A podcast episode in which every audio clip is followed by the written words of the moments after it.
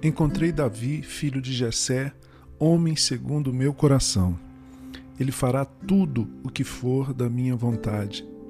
Atos 13, 22. Queridos irmãos e irmãs, depois de algum tempo, estamos retomando a meditação do dia, esses devocionais matutinos que inspiram nosso coração a servir e amar a Deus. A coisa mais importante da vida, o eixo, o centro da existência humana é Deus e a sua vontade. Mas será que está claro para nós o que é essa vontade de Deus? Quanta gente se pergunta qual é a vontade de Deus para a minha vida? Segundo a Bíblia e o pensamento, o ensino cristão, podemos falar em dois tipos de vontade de Deus para nós. Primeiro, podemos falar na vontade soberana de Deus, que tem a ver com a sua autoridade final sobre todas as coisas.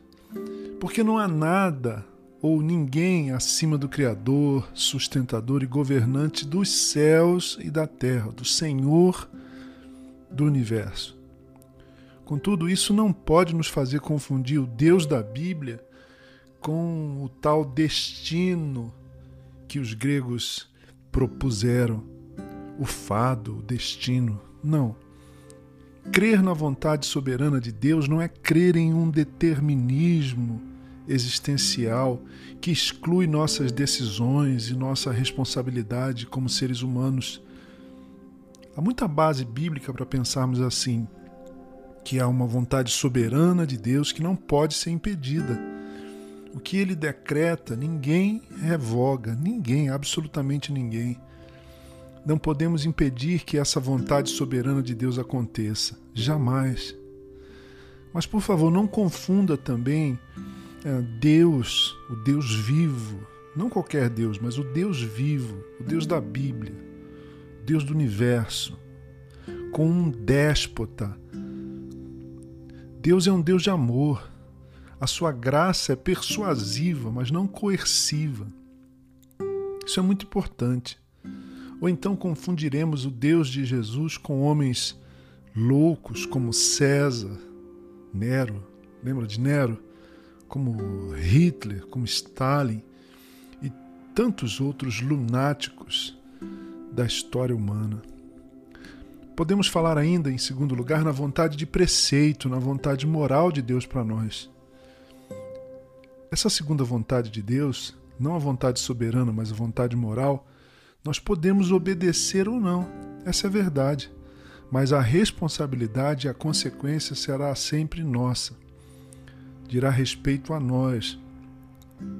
Por exemplo, Jesus disse: Nem todo que me diz Senhor, Senhor entrará no reino dos céus, mas aquele que faz a vontade de meu Pai que está nos céus. Mateus 7, 21. Aquele que faz a vontade de meu Pai que está nos céus.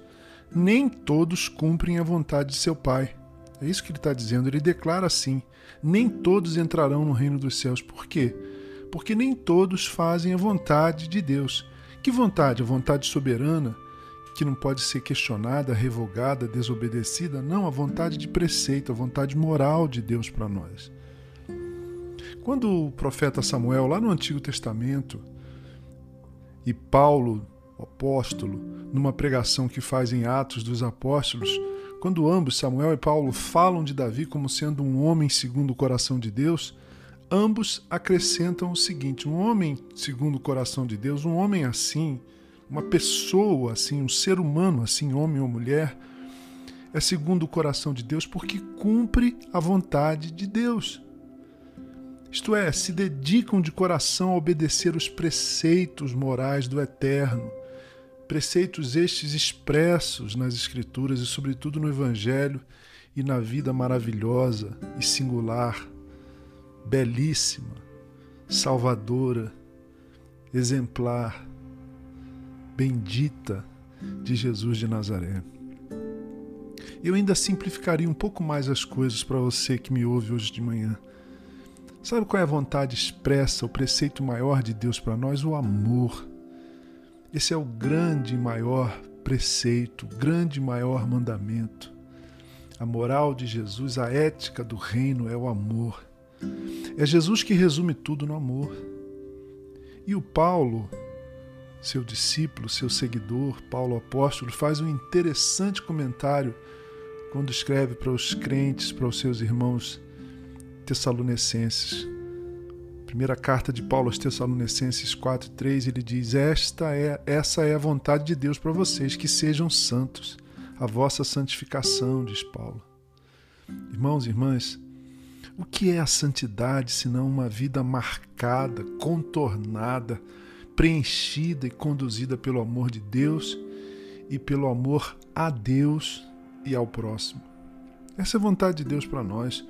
Uma vida completamente dominada não pelo ódio, não pelo ressentimento, não pelo egoísmo, não pelo pecado tão destrutivo, tão corrosivo, tão cáustico e que acaba com a nossa vida, mas uma vida completa, completamente dominada pelo amor de Deus, pelo amor a Deus e pelo amor aos, ao próximo, aos outros. Essa é a vontade boa, agradável e perfeita de Deus para nós. Uma vida completamente dominada pelo amor, uma vida santa, portanto. Esse é o comentário de Paulo também aos Romanos 12, 2. A vontade de Deus é boa, ela não é má, ela é agradável, isto é, ela não nos causa sofrimento, não é pesada e é perfeita. Não há nada o que acrescentar. Pense nisso. Não tenha dúvida quanto à vontade soberana de Deus e também quanto à sua vontade moral para nós cada dia adoremos a esse Deus Altíssimo e Amorosíssimo. Cumpramos a Sua vontade. Sejamos pessoas segundo o coração de Deus, isto é, gente que faz, cumpre, obedece com alegria a Sua vontade boa, agradável e perfeita.